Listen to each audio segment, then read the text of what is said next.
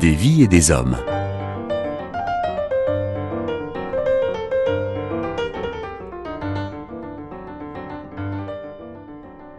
Des vies et des hommes reçoivent aujourd'hui Fabienne de Germay. Fabienne de Germay, bonjour. Bonjour Fanny. Alors vous avez été euh, invitée par euh, les éducateurs chrétiens de Laval et vous venez euh, sur Laval faire une interview sur le thème Mieux communiquer pour mieux apprendre. Comment mieux aider nos enfants à apprendre.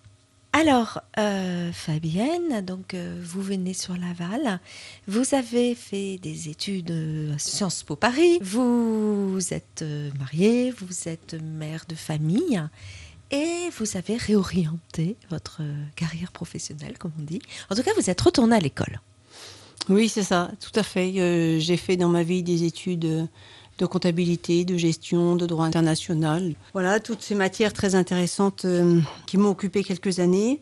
Et puis, euh, je suis retournée à mes amours d'enfance euh, quelques années après. Et je suis retournée à la pédagogie. C'est quelque chose que j'aime depuis, finalement, en reprenant la jeunesse de tout ça, c'est quelque chose que j'aime depuis que je suis vraiment petite. Et j'ai commencé à me former là où j'habite, à Rouen, ou dans cette Normandie, euh, j'ai commencé à me former à la pédagogie de la gestion mentale, ou également intitulée euh, Pédagogie des gestes d'apprendre, qui avait été élaborée par Antoine de la Garandrie euh, il y a quelques années. Voilà, petit à petit, c'est une formation assez longue. j'ai progressé d'année en année. Et puis, je me suis aussi formée à d'autres thèmes, sur, des choses sur les neurosciences, etc. Et puis, euh, comme j'avais chez moi un certain nombre d'enfants, j'ai expérimenté sur mes propres enfants les bienfaits euh, de cette pédagogie qui nous amène à proposer à, des jeunes à travailler autrement. Alors j'ai essayé ça sur mes propres enfants et puis j'ai vu que ça marchait plutôt bien. Et mes enfants avaient des amis. Alors bien sûr, euh, j'ai proposé à des amis de mes enfants de venir travailler un peu à la maison, un peu différemment.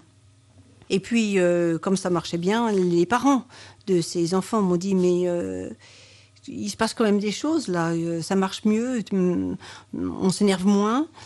Apprends-nous, Fabienne. Apprends-nous à accompagner le travail scolaire de nos enfants, parce que nous, parents, en fait, on n'a jamais appris ça. Jamais personne ne nous a appris ça.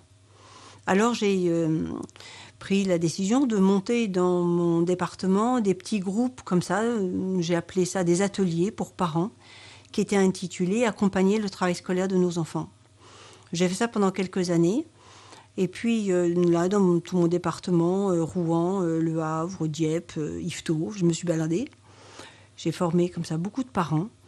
Et puis il se trouve que dans les parents que je formais, il y avait des enseignants.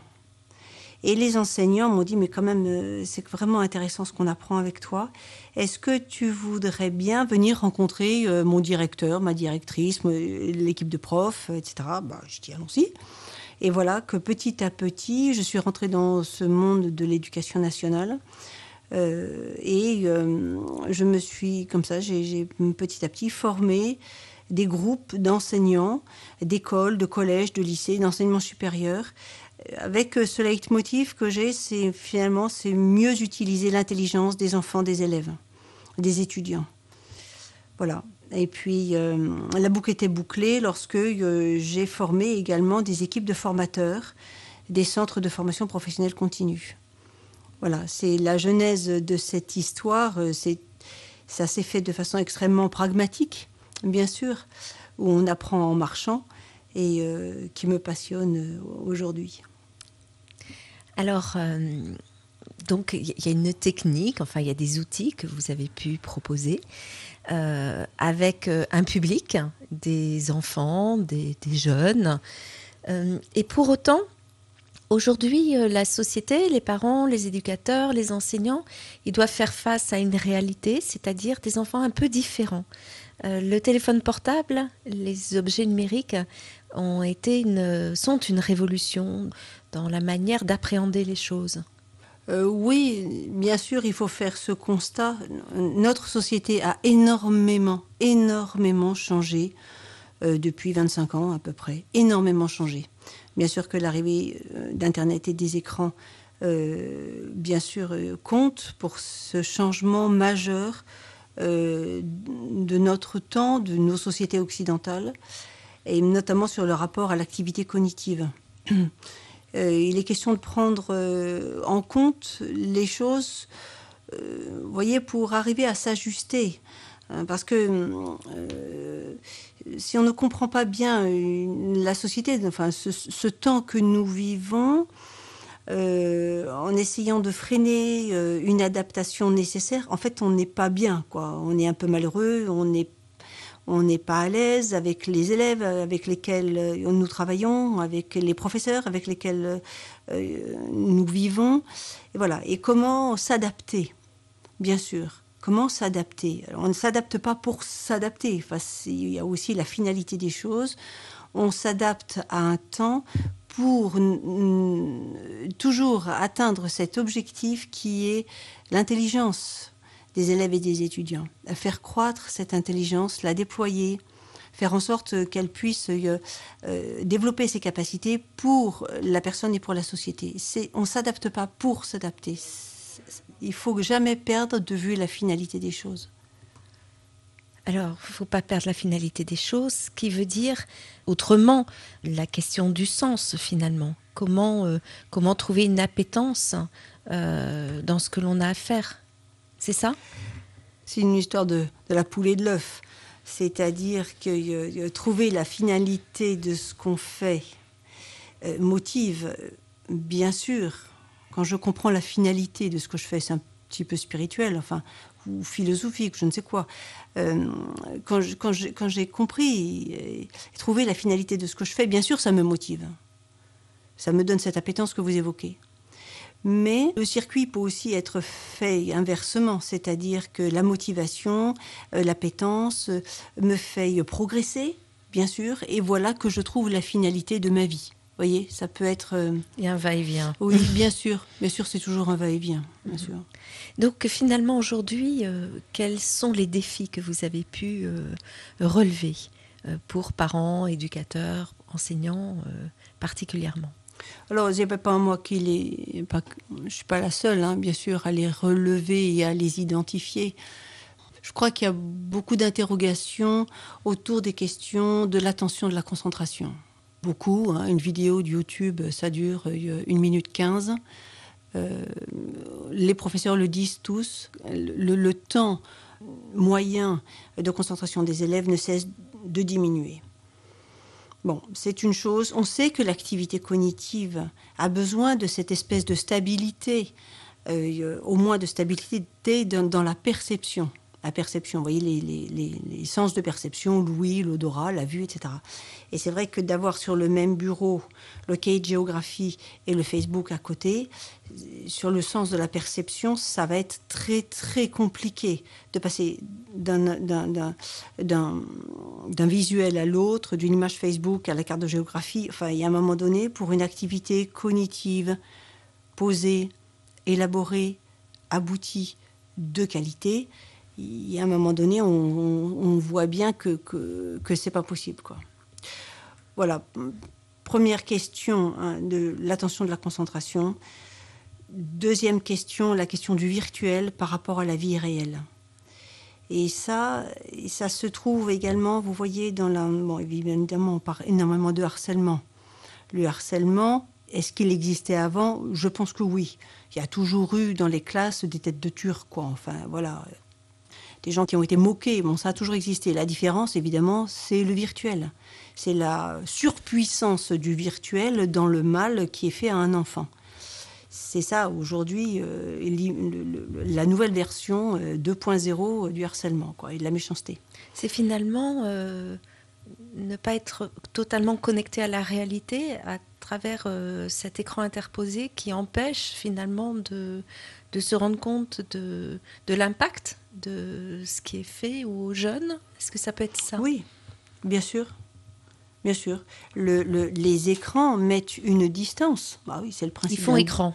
Ah oui, c'est le principe de l'écran. Hein. Ça met une distance euh, entre mes actes et les conséquences de mes actes. Ça, c'est le principe de réalité. Il faut jamais perdre de vue ce truc-là. Voilà. Alors on perd, hein, on perd le contact avec beaucoup de choses, hein, mais notamment dans les relations humaines. Et ça, c'est ça, c'est dangereux. C'est dangereux parce que il se trouve que nous vivons ensemble. Eh oui. Eh ben, vivre ensemble, c'est aussi euh, se regarder, se toucher, euh, se croiser, se frôler, laisser sa place sur un trottoir. Euh, quand il y a une mamie sur un trottoir, bah oui, on descend du trottoir pour laisser passer la mamie. Voilà, enfin, des choses extrêmement simples qui participent euh, de, d'un savoir-vivre ensemble. On est ensemble. Et hum, je trouve qu'il faut faire attention à ça. Ces écrans, petit à petit, nous désapprennent à vivre ensemble, il me semble. Nous désapprennent et nous amputent hein, quelque part de, de tout notre sensoriel, tout notre bagage en sensoriel alors. Alors oui, en ce sens, bien sûr, ça nous ampute parce que ça nous désapprend. Voilà. Alors, est-ce qu'on, est-ce que, ces écrans sont à jeter à la poubelle, enfin, etc.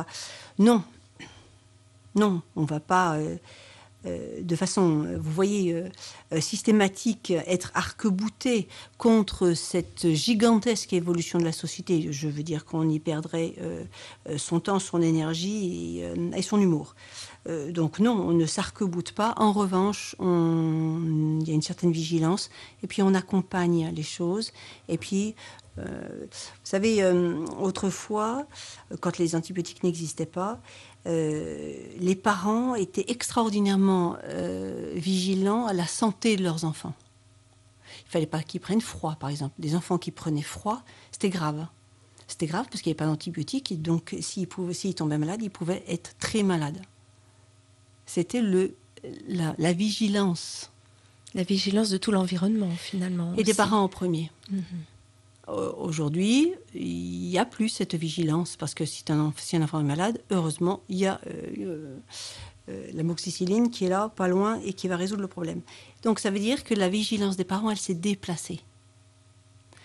Et c'est ça qu'il faut que, enfin, il faut, c'est bien que les parents en prennent conscience. Ça, c'est déplacé. Quels sont mes points de vigilance lorsque je suis parent? Dans mon souci éducatif d'accompagner mes enfants jusqu'à l'âge adulte. Quels sont mes points de vigilance? Voilà. Eh bien, il me semble que cette question de ce que vous évoquiez, du virtualité, etc., est un point de vigilance majeur. Oui, avec une vigilance des parents qui, qui s'est déplacée, qui est ailleurs, peut-être. Justement, euh, l'angoisse des parents, c'est euh, comment accompagner mon enfant à, bien utiliser le téléphone portable, par exemple. Alors, oui, c'est-à-dire que euh, c'est une préoccupation. Vous voyez que je, je, voudrais que vraiment les parents portent cette préoccupation. Alors certains le font, d'autres beaucoup, beaucoup, beaucoup moins. Mais je trouve que c'est important, cette préoccupation, cette vigilance. C'est vraiment dans le rôle des parents aujourd'hui.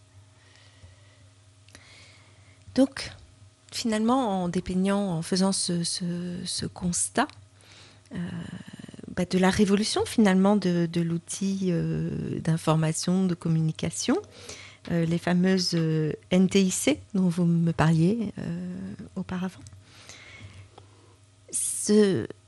viennent changer le rapport au monde. Ah oui, Bien sûr. Alors ça, ça facilite pas du tout, du tout euh, le travail des enseignants, mais pas du tout. Parce que euh, ces fameuses NTIC, en fait, ont développé un rapport utilitariste à la connaissance. En gros, je suis élève de cinquième. Eh bien, en fait, ça va être extraordinairement compliqué pour moi d'apprendre des choses qui servent à rien. En fait, j'accepte inversement la même chose. Je veux bien apprendre des trucs qui vont me servir. Il faut que ça serve pourquoi, monsieur le professeur d'histoire, j'irai apprendre par cœur des choses que je trouve sur ma mémoire externe, qui est un carré de 8 sur 10, et qui est noir et qui comporte toute l'information du monde entier que jamais moi je n'arriverai à apprendre. Ça, c'est un vrai défi. Ah ben, c'est très... Oui, bien sûr. Bien sûr, c'est-à-dire que euh, voilà que se pose une nouvelle question à la fois pour les enseignants et pour les parents, pour une société tout entière. À quoi ça sert d'apprendre? Sous question, à quoi ça sert d'apprendre des choses qui servent à rien? Voilà. Et là, on comprend bien que voilà, ce, temps dans lequel nous vivons nous donne de nous colter à cette question-là. Alors, on peut toujours faire l'autruche, et éviter la question en se disant dans dix ans je suis à la retraite et puis ça ira bien. On peut toujours faire ça. Bon, euh, c'est dommage parce qu'une fois de plus, euh, on n'est pas bien comme enseignant. On voit bien, c'est compliqué pour les enseignants. C'est un métier compliqué et de plus en plus compliqué. Vous êtes sur votre radio chrétienne en compagnie de Fabienne de Germay, venue euh, donner une conférence sur Laval, sur comment mieux aider nos enfants à apprendre. Et nous en sommes à, la question du, en fait, sachant qu'on a tout l'outil numérique en notre possession, à quoi ça sert d'apprendre et pour l'enseignant, bah, comment je fais avec cette problématique? Il me semble que hum, il faut donner, vous voyez, c'est encore une fois de plus, c'est la question de la finalité. C'est-à-dire que euh, moi, je suis toujours élève de cinquième. On me demande de faire un effort important parce que l'activité cognitive est une activité qui demande énormément d'énergie et de persévérance, de répétition, etc. Pour évidemment être faite correctement. Donc ça me demande des efforts. Donc moi, élève de cinquième, je veux bien faire des efforts. Seulement, il faut, j'accepte de faire des efforts plus volontiers si je vois bien que ça sert à quelque chose. Voilà. C'est aussi simple que ça. je crois que même nous, adultes, on est quand même euh, pas loin de ça. Et donc, la question à quoi ça sert d'apprendre, il faut y répondre. Il faut accepter de se poser la question. Il y a comme ça des questions dans notre temps qu'on ne se posait pas avant. Et eh bien voilà qu'aujourd'hui, on se les pose. Alors on y va, on se pose la question, nous parents, nous enseignants, et on y va. Et on cherche les éléments de réponse. Mais pas des trucs qu'on trouve dans des livres, parce qu'on est avec des jeunes qui se posent cette question, qui est une question, je répète, c'est une question de finalité. Tout ce qui touche à la finalité touche à la profondeur de nos êtres, sont des questions de philosophie et parfois des questions spirituelles. La question de la finalité de l'agir humain est une question existentielle forte. Eh bien, on y va. On y va. À quoi ça sert d'apprendre? Et quand on et quand on évoque, nous, adultes, des éléments de réponse, alors on va entendre, c'est pour la culture générale, oui. Ça te servira plus quand tu seras plus grand, oui, etc. Seulement moi, élève de cinquième, eh ben, le plus tard et la culture générale, ça n'a pas de sens pour moi. C'est-à-dire qu'il faut arriver à rejoindre cette adolescence, de la sixième à la terminale, de la jeune adolescence à la grande adolescence, il faut arriver à les rejoindre dans leurs mots, dans leurs préoccupations, dans leurs motivations. Sinon, on passe à côté d'eux et on ne répond pas à cette question. Et donc, euh, quelquefois, c'est très basique. Hein. C'est euh, à quoi ça sert d'apprendre? Vous voyez, moi, j'habite Rouen. À Rouen, il y a la Seine. La Seine qui monte et qui descend. Voilà. Alors, à quoi ça sert d'apprendre? Eh bien, en fait, la première chose, première réponse, ça sert à comprendre le monde qui m'entoure. Parce que si jamais personne, si je n'ai appris nulle part ce que c'était qu'une marée, qui monte et qui descend, des petites marées, des grandes marées, le, rôle de la lune, etc. En fait, je me promène à Rouen, je ne comprends pas. Je dis, mais elle est passée où l'eau? C'est aussi simple que ça. La première chose, c'est comprendre le monde qui t'entoure, etc., etc. Et on peut, comme ça, avec des jeunes, vous voyez, euh, travailler, réfléchir, chercher le sens des choses, et voilà. Et ça, ça vient répondre à cette question à quoi ça sert d'apprendre. Ça demande euh, à vous entendre aussi d'être. Euh, alors, on va revenir sur la question des sens, hein, mais d'être dans une posture de d'écoute du lieu dans lequel je suis, de regarder le monde dans lequel je suis aussi. Bien oui, bien sûr, comprendre le monde, hein, si on reprend Maslow, tout ça. Un besoin tellement important. Comprendre le monde dans lequel je vis. Et alors inversement, j'ai d'autres engagements ailleurs. Et lorsque je ne comprends pas le monde dans lequel je suis, je deviens violent. Il m'arrive de rencontrer des jeunes qui savent pas remplir leurs papiers. Euh, ils sont perdus dans leurs papiers, ils sont perdus dans leurs dossiers, euh, les comptes Amélie, euh, euh, leurs extraits de comptes, ils sont complètement perdus. Et, voilà, la violence, elle n'est pas loin. Parce qu'on est très malmené, en fait, profondément en nous, on est très mal mené quand on ne comprend pas le monde dans lequel nous vivons. Mais pas le monde du voisin, hein, mon monde à moi. C'est-à-dire moi, euh, mon environnement immédiat, euh, quand je veux prendre un train, quand je veux acheter un ticket de bus, quand je veux acheter un ticket de métro, euh, ça devient notre monde est d'une complexité absolument effrayante. Qui, nous avons un monde qui se complexifie de plus en plus. Pas si vous avez fait un jour le, le compte de vos mots de passe. Amusez-vous un jour. Je préfère pas. Amusez-vous un jour, vous allez voir, c'est très rigolo. Et voilà. Et nous, nous avons un monde qui se complexifie.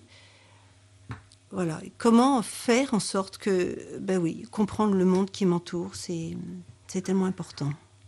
Donc, euh, durant cette conférence, euh, j'imagine que vous allez essayer de donner quelques outils concrets. Oui, bien sûr, bien sûr. Euh, sur tous ces éléments, vous voyez, je trouve que c'est intéressant de. Les parents sont de bons parents. Je veux dire, ils ont le, souci de bien faire. quelquefois, d'ailleurs, trop. Quelquefois, les parents sont perfectionnistes et ils se prennent un peu les pieds dans le tapis mais euh, de, de, réfléchir avec eux, de les rencontrer ce soir et de leur dire ben voilà, il y a ça, est-ce que vous avez pensé à ça? Vous voyez, par exemple, sur l'écoute, l'écoute, l'attention, la concentration. Ah oui, mais très intéressant. Les élèves ne savent plus se concentrer. Oui, madame. Deuxième question. Chez vous, dans votre maison, à vous, comment se vit l'attention et la concentration? Comment est-ce qu'on est attentif? Comment on est disponible? Je ne sais pas moi. Comment est-ce qu'on arrive à faire un jeu là tous ensemble? On va faire un petit pic-plume. Un pic-plume, c'est très rigolo. On joue au pic-plume avec des petits enfants. D'accord. On va être capable de jouer combien de temps? Sans téléphone, sans être dérangé, sans se lever dix fois pour aller faire je ne sais quoi. On est vraiment avec les enfants. Les parents, la même question posée différemment. Comment les parents montrent à leurs enfants dans la vie la plus quotidienne ce que signifie être attentif, être concentré? Donc on est, j'allais dire, dans l'implicite, on est dans, dans l'exemplarité. Oui, bien sûr, c'est toujours euh, la question fait ce que je dis, pas ce que je fais, euh, etc. bien sûr. En fait, les, les enfants apprennent par mimétisme, bien sûr. C'est à peu près vieux comme le monde.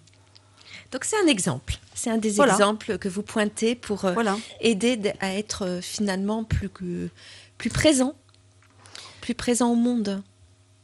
Voilà, plus présent au monde. Vous avez raison. Plus présent au monde, juste derrière, c'est plus présent à soi.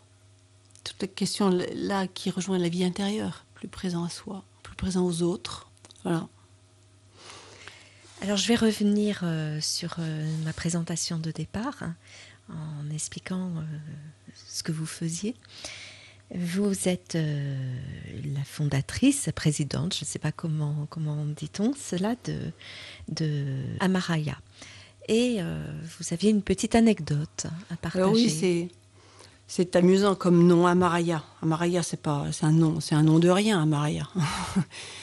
L'histoire d'Amaraya, c'est que lorsque j'ai créé mon activité, il y avait quatre verbes de ma baseline que j'aimais bien c'était concevoir, animer, transmettre, accompagner. Et que si vous prenez l'acronyme de ça, ça fait CATA. Et que bon. CATA, ça fait pas porteur. CATA, hmm, c'était pas sûr que ça allait très bien marcher. Voilà. Et alors, je connais très bien euh, un professeur d'hébreu. Et euh, je lui ai dit qu'est-ce que ça ferait en hébreu ces verbes-là, qui n'existent pas en hébreu? Alors, euh, elle m'a proposé deux verbes hébreux qui signifient être et dire. Alors j'ai fait une petite salade avec les deux verbes hébreux pour euh, donner quelque chose d'à peu près euh, prononçable. Et j'ai trouvé que finalement, cette conjugaison des deux verbes être et dire avait plein de sens pour moi. J'ai gardé euh, ce amaraya. Donc, si les auditeurs veulent avoir plus d'informations, ils peuvent aller se promener sur votre site. Tout à fait. Bien sûr. J'ai vu, j'y suis allée moi-même, j'ai vu qu'il y avait une belle bibliographie avec des, propositions de, lecture aussi. Oui. Euh, je pense aussi aux, éducateurs chrétiens qui vous ont invité. Oui. Je disais que euh, éventuellement vous pourriez revenir. Donc euh, que les auditeurs s'approchent des éducateurs chrétiens pour euh, solliciter euh, votre venue s'ils veulent aller un petit peu plus loin dans la réflexion sur euh, justement la joie d'apprendre La joie d'apprendre. Ne jamais la perdre de vue. La joie d'apprendre. Fabienne de Germay, merci. Au revoir.